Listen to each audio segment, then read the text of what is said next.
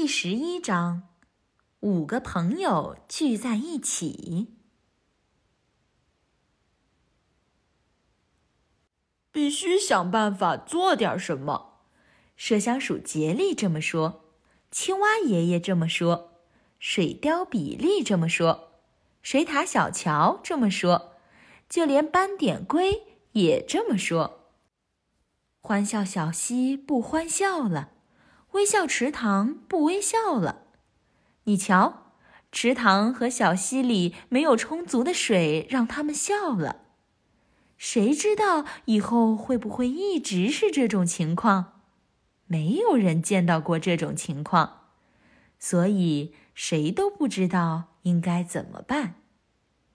可是大家都认为必须想办法做点事情。你有什么想法，水貂比利？青蛙爷爷问道。水貂比利从大石头上低头看着微笑池塘仅剩下的一点水，他看到了十二条肥肥的鲑鱼。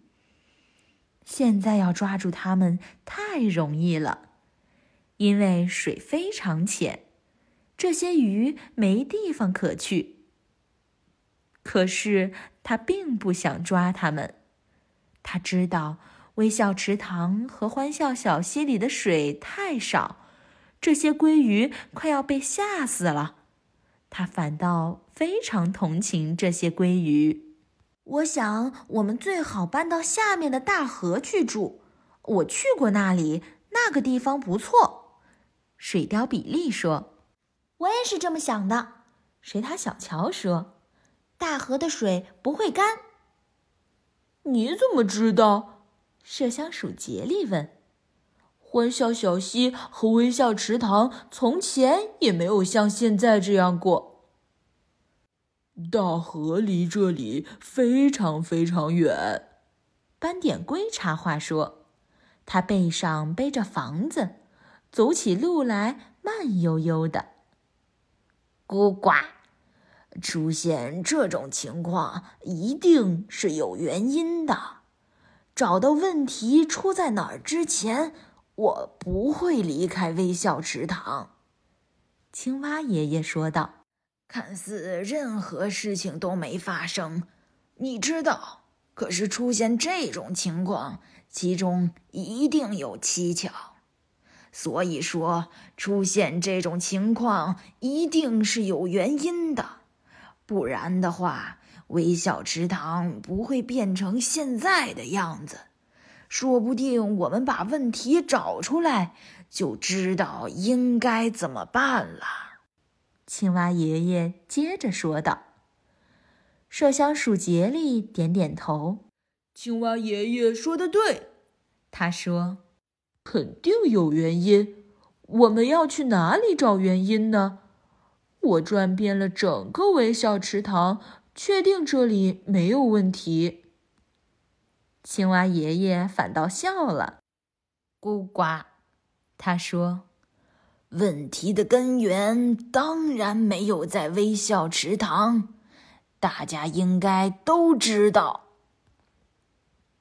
哦，既然您知道这么多，就告诉我们问题在哪里吧。”麝香鼠杰利插话道。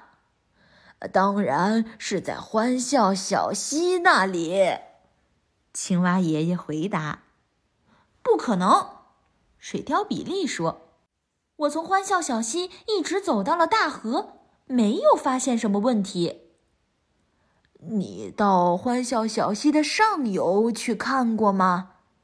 青蛙爷爷问道。“没有，没。”水貂比利回答。哦，问题就出在那里。